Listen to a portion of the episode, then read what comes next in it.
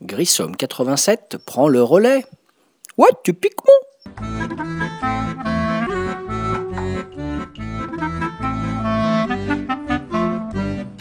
Salut les ludophiles, ludopathes, ludovores, David alias Grissom pour un nouveau podcast sur le site de Ludo. Aujourd'hui podcast numéro 163 que j'ai intitulé Les jeux stars, 5 jeux stars de l'été en vacances au camping. Voilà. Donc c'est parti pour ce podcast avec les 5 jeux qui ont été le plus joués pendant notre petite escapade estivale. Donc on est parti euh, trois semaines avec ma femme et mes deux filles, voilà. On est parti en Charente-Maritime dans un mobilhome. Et donc ben j'avais emmené un sac de jeux, mais c'est vrai que le camping, il y a des impératifs euh, incontournables. Ben, à savoir déjà la place limitée. Dans le mobilhome euh, de ma mère, il y a une table qui est pas très très grande. Donc on ne peut pas euh, étaler du gros jeu de plateau, on va dire, des choses qui prennent beaucoup de place, ce qui est souvent le cas des jeux actuels d'ailleurs. Et euh, ben du coup, je me suis euh, reporté sur des petits jeux par la taille et aussi par la durée. Parce qu'il y a une autre contrainte du camping, c'est qu'on n'a pas envie de s'attabler, surtout avec cette chaleur, pendant 2-3 heures, parce que bon voilà, la tension chute et puis puis voilà, avec l'été, on a envie de faire autre chose. Donc j'avais choisi une petite palette gamme de jeux qui correspondait à pas trop de place et à pas trop de temps. Donc les 5 jeux stars de notre été, de ces vacances-là, pendant les 3 semaines, ce sont des jeux qui sont jouables à peu près en grand maximum 30-40 minutes. Voilà, et qui se prennent sur un coin de table ou pour un, le cinquième en extérieur, mais qui est absolument incontournable également. Voilà, alors le premier jeu, c'est parti. Je vais pas refaire l'historique ultra détaillé de ces jeux, j'en avais déjà parlé dans d'autres podcasts. Voilà, donc le premier c'est Azul, Azul de Michael Kisling chez Plan B euh, pour la VF, toujours de 2 à 4 joueurs. Donc Azul, les petits carreaux de qui, euh, qui figurent des petits carreaux de faïence. Ça fait penser aux Azuleros portugais, les jolis carreaux de faïence bleue qu'on trouve dans certaines maisons portugaises. Euh, j'avais dû déjà vous dire que j'avais visité le musée à Lisbonne, me semble-t-il. Oui, c'est vrai que j'ai l'habitude de radoter. Donc Azul, bah, en fait, on y a beaucoup joué euh, dans trois configurations. Euh, j'y ai joué avec ma femme, on y a joué à deux, c'est quasiment un de, son, de ses jeux préférés si ce n'est son jeu préféré. je parle d'Azul, la version basique, hein, le premier tout simple qui me donnerait d'ailleurs presque envie d'investir dans les deux autres, euh, même si je crois avoir lu euh, à plusieurs reprises que le deuxième n'était pas aussi réussi que le premier. Par contre, j'ai cru comprendre que le troisième était vraiment euh, en mode un peu expert pour les gens qui avaient beaucoup joué au premier Azul. Donc je garde un œil sur le troisième là qui était sorti l'année dernière, si je ne dis pas d'annerie.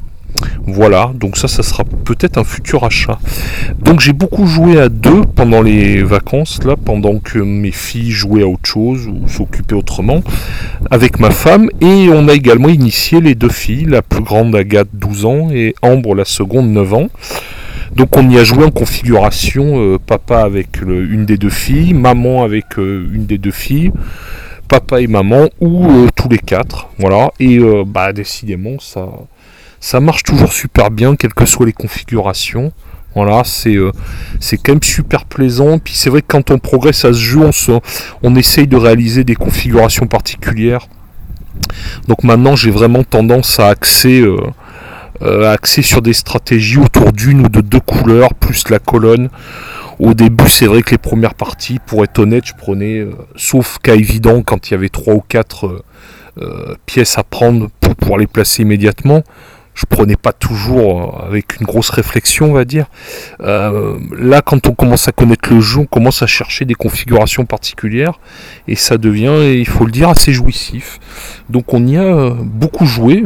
Je sais pas, j'ai pas compté les parties, mais on y a facilement joué tous les jours, je crois, si je dis pas de bêtises.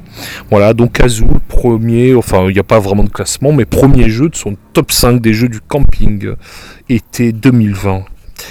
Deuxième jeu, parce qu'il est bon pour la santé et parce qu'il est conseillé par les diététiciens, c'est Salade de poing. Salade de poing, Molly Johnson, Robert Melvin, Sean Stankiewicz, je. Je vous ai déjà dit l'amour que j'ai pour ce jeu de AEG qui se joue de 2 à 6. Et l'avantage, c'est qu'il est, euh, recommandé par les. Merci pour la moto qui vient de faire beaucoup de bruit en passant.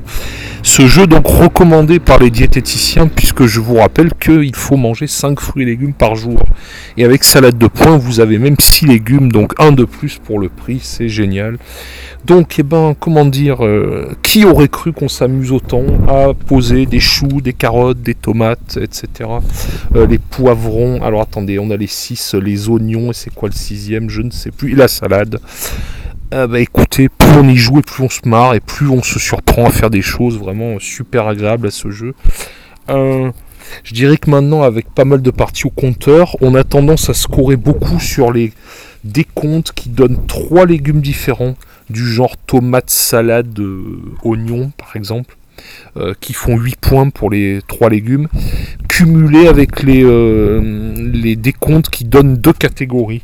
Donc j'ai tendance à partir par exemple sur des choses du genre euh, euh, salade plus carotte égale 5 points pour chaque série d'une salade et d'une carotte, cumulé par exemple avec un salade carotte oignon qui va faire 8 points.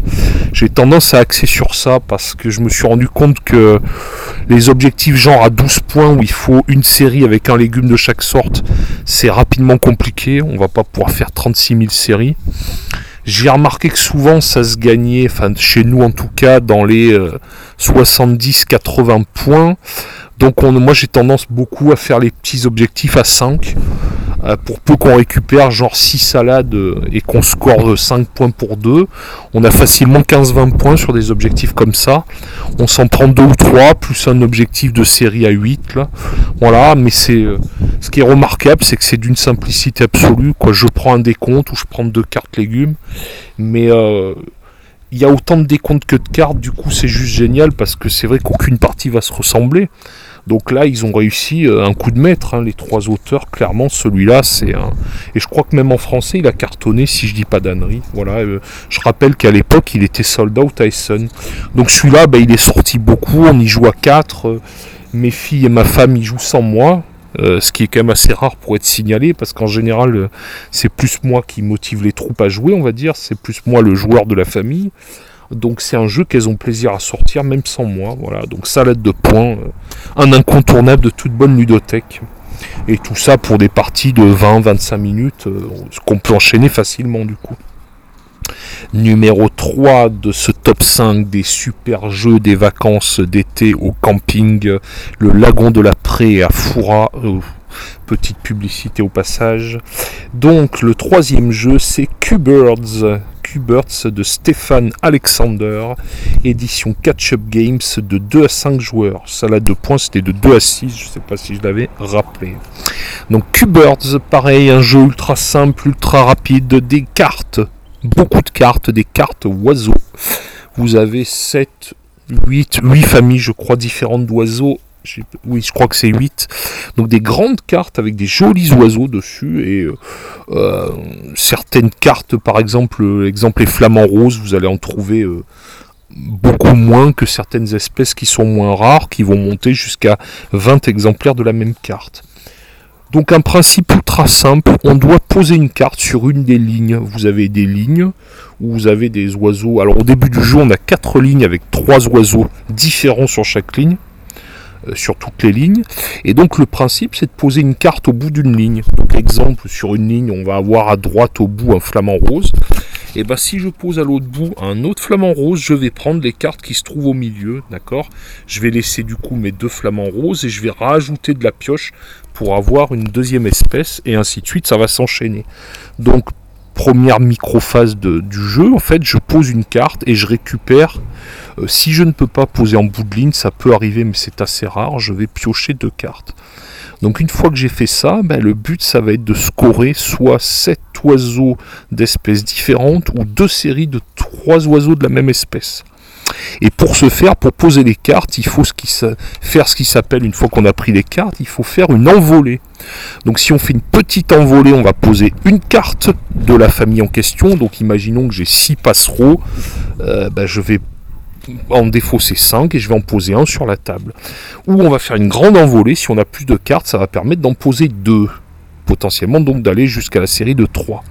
Voilà, donc je pose des cartes, c'est un jeu de pose de cartes, assez malin parce que l'air de rien, il bah, faut éviter de poser des choses qui vont peut-être avantager potentiellement mon adversaire.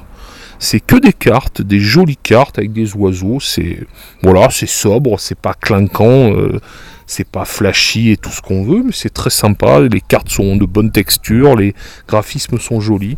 Voilà, c'est un jeu l'air de rien qu'on a beaucoup joué, euh, surtout ma fille, euh, ma grande Agathe, qui me met régulièrement une tôle à ce jeu, il faut quand même le signaler. Voilà, donc ce c'est une excellente surprise, petit jeu de cartes pareil, qui dure dans les 15-20 minutes. Euh, tous les jeux, là, les 5 jeux dont je vous parle aujourd'hui, c'est vraiment des jeux qui sont courts. Le quatrième jeu, un vieux jeu que j'ai ressorti, qui avait un peu pris la poussière, je dois l'avouer, sur l'étagère. C'est le jeu Coloretto et particulièrement la version anniversaire des 10 ans. Voilà, Coloretto de Michael Schacht chez Abacus Spiel et euh, Oya, la VF. Euh, donc Coloretto, bah, pareil, un jeu ultra simple, mais bon, ça c'est un classique, hein, il y a plein de gens qui le connaissent. Et l'air de rien, je me suis aperçu que bah, je n'y avais fait jouer personne à la maison, alors que c'est quand même un grand classique sur les sites de jeux en ligne du type euh, BGA, dont je parlais dans un autre poste. Et donc Coloretto, bah, Coloretto en fait c'est des... Vous avez des cartes, voilà, sept couleurs différentes de cartes. Euh, bleu, violet, rouge, orange, jaune, marron et vert dans la version que j'ai là. Jolie carte de caméléon, euh, très sympa, caméléon très stylisé avec des petits décors derrière. Voilà, très joli. En plus, le joker qui permet de faire comme si on avait une carte de plus dans une famille. Et les plus deux, voilà. Donc Coloretto, eh ben, écoutez, euh, je regrette de ne pas l'avoir ressorti plus tôt. Ça faisait très très trop longtemps que je n'y avais pas joué. Et qu'est-ce que c'est bon Coloretto? Parce que l'air de rien, ben, le fait de scorer les trois catégories, les trois couleurs où on a le plus de cartes, mais qu'on score à partir de la quatrième couleur en négatif, ben, l'air de rien, c'est juste un twist absolument génial ça. Donc on va se bagarrer pendant tout le jeu pour essayer d'avoir le moins de couleurs possible. Euh, on va pas pouvoir jouer avec trois couleurs, hein, c'est rarissime. En général, on va monter à 4-5 couleurs.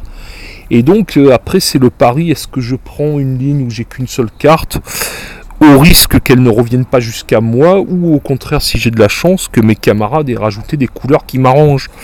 Voilà, sachant qu'on va essayer de, de, partir sur des couleurs que ne sont pas forcément euh, qui ne sont pas forcément les couleurs de nos petits camarades, parce que potentiellement ça va permettre de se bloquer une ligne, si on est le seul à, autour de la table à avoir cette couleur.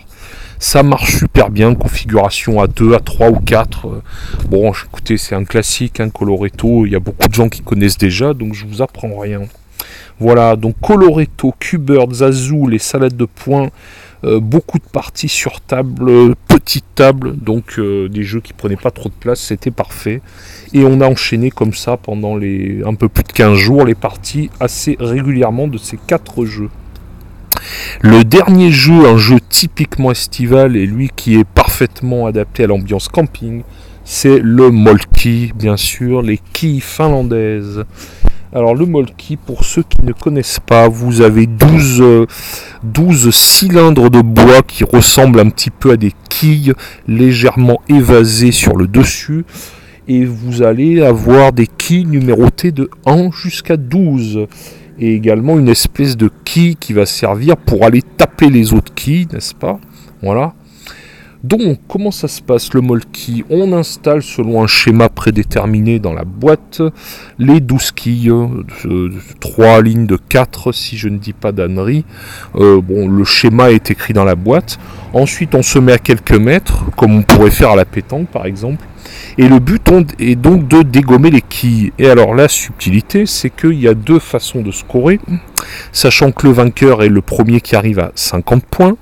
Soit vous scorez, si vous n'abattez qu'une quille, vous scorez la valeur de cette quille. Exemple, je descends la quille 11 et seulement la quille 11, et eh bien je gagne 11 points. Ou alors, si je descends avec ma quille euh, butoir plusieurs quilles, et eh bien à ce moment-là, je gagne le nombre de quilles. Donc soit une quille, la quille 11, je gagne 11 points, ou si je descends 5 quilles, je vais gagner 5 points. Sachant que si j'ai le malheur de dépasser le 50, je dois tomber juste sur 50 et pas 51, et eh ben je redescends à 25.